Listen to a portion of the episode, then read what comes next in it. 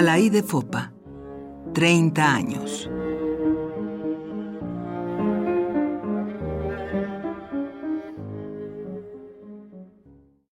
En enero de 1982, a dos años del secuestro y desaparición de Alaide Fopa, el Comité Internacional por la Vida de Alaide Fopa publicó un desplegado donde denunció las maniobras del gobierno guatemalteco para desorientar a la opinión pública al afirmar en diferentes medios que Alaide había muerto a fines de 1981 combatiendo en la guerrilla en su enfrentamiento con el ejército guatemalteco.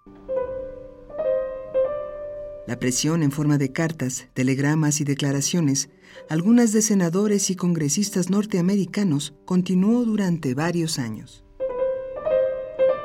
Quienes se habían agrupado en el CIBAF para exigir la aparición de Alaide estaban conscientes de que la sangrienta y desolada realidad que vivía el hermano pueblo guatemalteco era la mejor prueba de que el gobierno de Lucas García no era digno de crédito.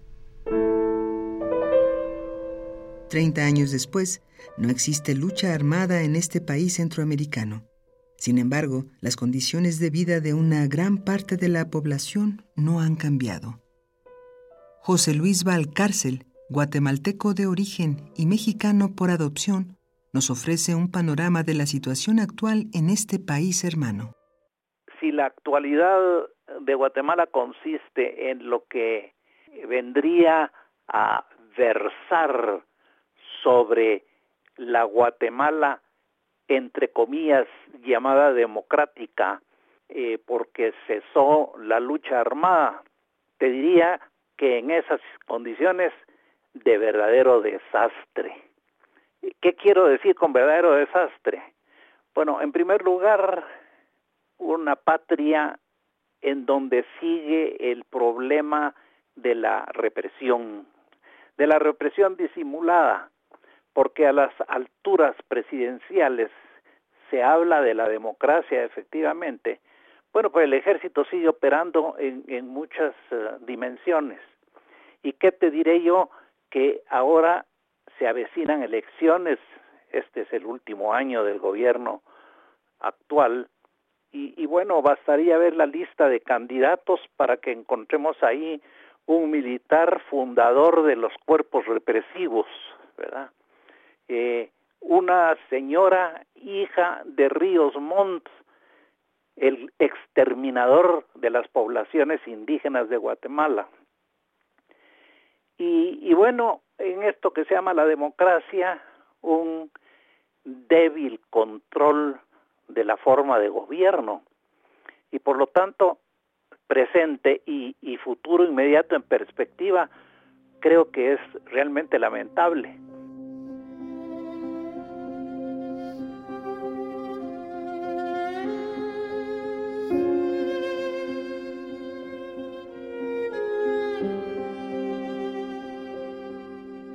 El recuerdo de Alaide para sus amistades más cercanas, su familia y todas aquellas personas que tuvieron la oportunidad de conocerla y admirarla, sigue siendo una presencia dolorosa.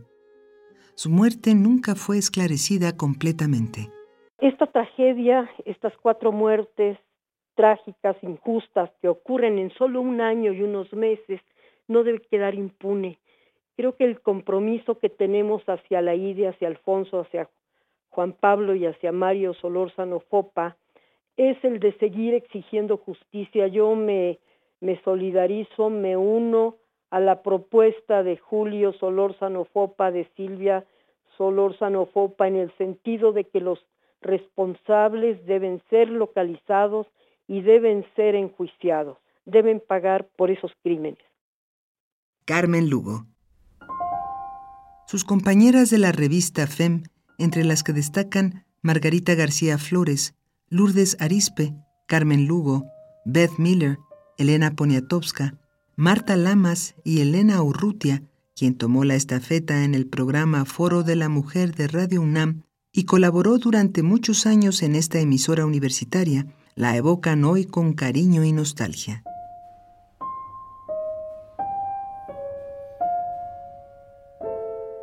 No es fácil evaluar la gran influencia que tuvo la primera revista feminista en nuestro país.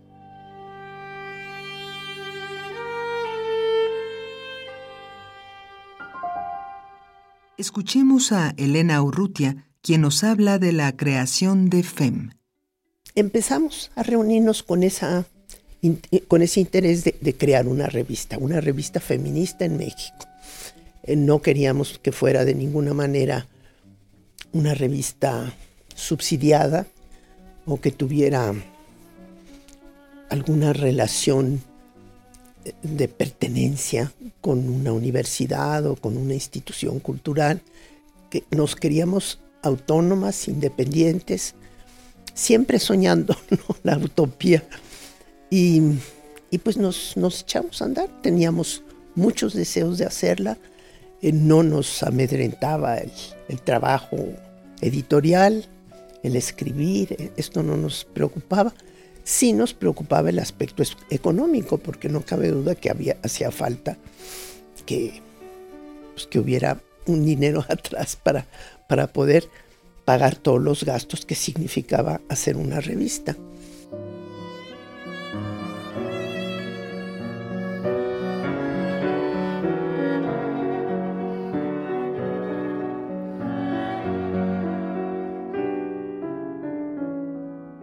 Marta Lamas fue otra de las colaboradoras asiduas de la revista FEM.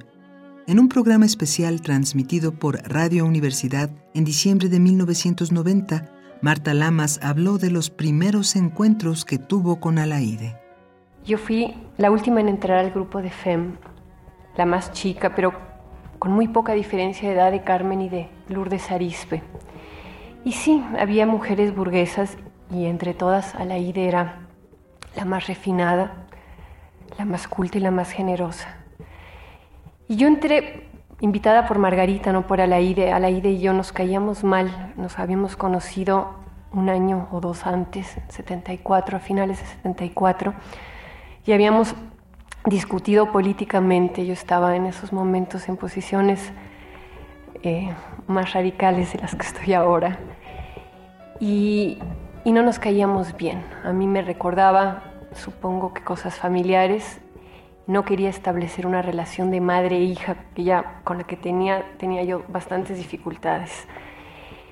Y no pasó ni un año y de repente, bueno, la ida era el, el centro de FEM, el centro natural, el sol, era, las reuniones eran en la casa de Hortensia y cada reunión era una fiesta donde Alaide buscaba complacernos, ¿no? A la que le gustaban los pastelitos de chocolate, a la que le gustaba el té inglés, la que quería beber alcohol durante la junta.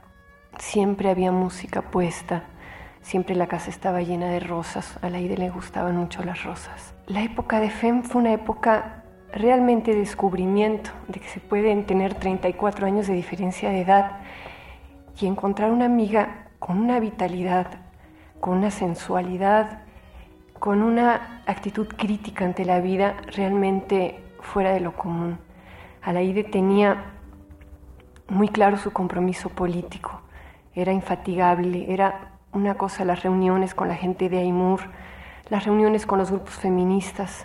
Alaide acabó redactando junto con Amalia García, conmigo, el proyecto de aborto que iba a presentar el Partido Comunista Siempre tenía tiempo y al mismo tiempo se quejaba de no tener tiempo para escribir poesía, pero siempre tenía tiempo para todos los artistas que llegaban a pedirle unas palabras y eso implicaba ir a ver los cuadros, ir a ver la exposición, muchas veces antes del día de la exposición tener preparado el material. Estábamos en junta y a veces llegaban los alumnos de filosofía y letras. Era así como la amiga por excelencia yo fui muy afortunada de ser amiga de ella, pero no fui la única.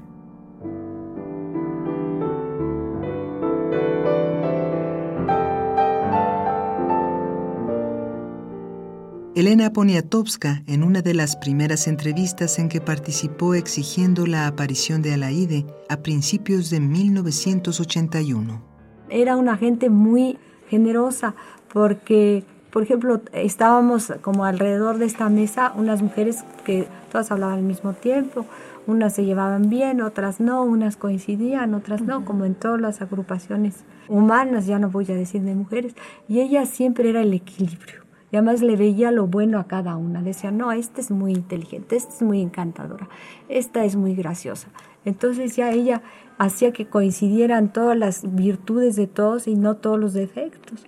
Unía a la gente y no la separaba.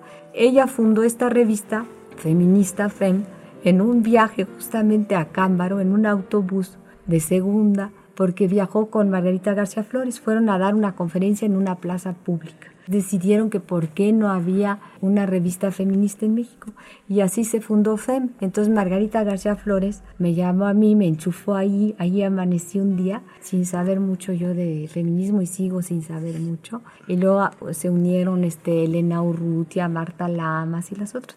Cada semana había una reunión para escoger el material, este, ver qué se iba a publicar, en fin, cómo se hace una revista. Las reuniones más bonitas y más agradables y a las que yo iba con más gusto eran las de Alaide, porque siempre daba pastelitos y pizza y además era muy cálida, muy cariñosa y un té muy rico o, lo que quisiéramos. Mientras que las otras disqueras nada más reuniones de trabajo, entonces eran más áridas. Pero las de Alaide eran realmente pues, muy agradables.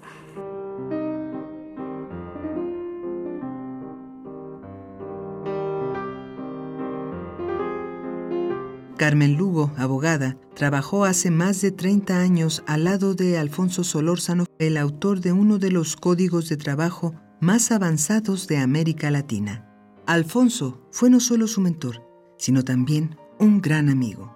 Conocí al abogado Alfonso Solórzano Fernández a fines del año 74, principios del 75, en algunas reuniones de intelectuales guatemaltecos asilados en México.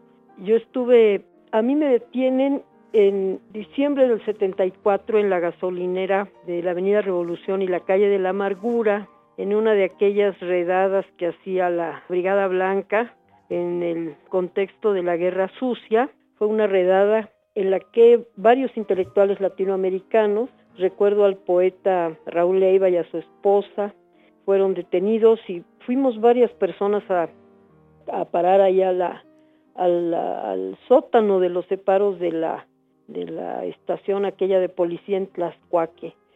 Entonces, bueno, pues fue una pesadilla y nunca nos dijeron por qué nos detenían. A mí nunca me dijeron por qué me, me dejaron en libertad, pero salí afortunadamente una noche después y eh, lo que lo que salió en la prensa es que éramos un grupo de revoltosos izquierdosos que queríamos tirar al gobierno de Guatemala.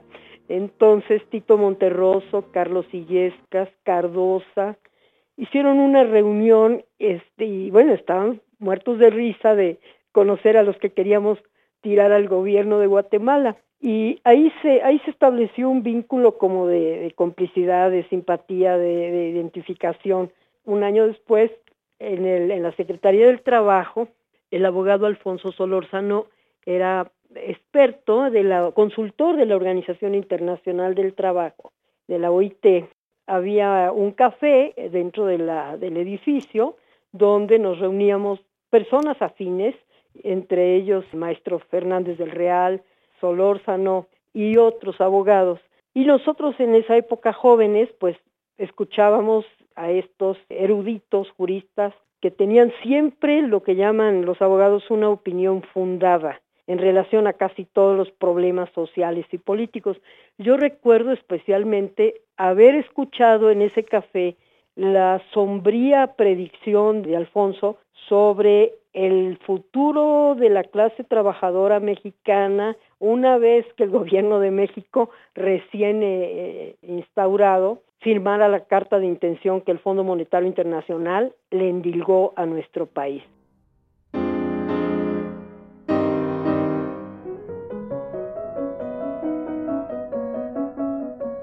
Agradecemos el apoyo de la Fonoteca de Radio UNAM en la realización de esta serie. Musicalización Dulce Wet. Operación técnica Arturo González. Una producción de Josefina King para Radio UNAM. En las voces de Tessa Uribe y Juan Stack.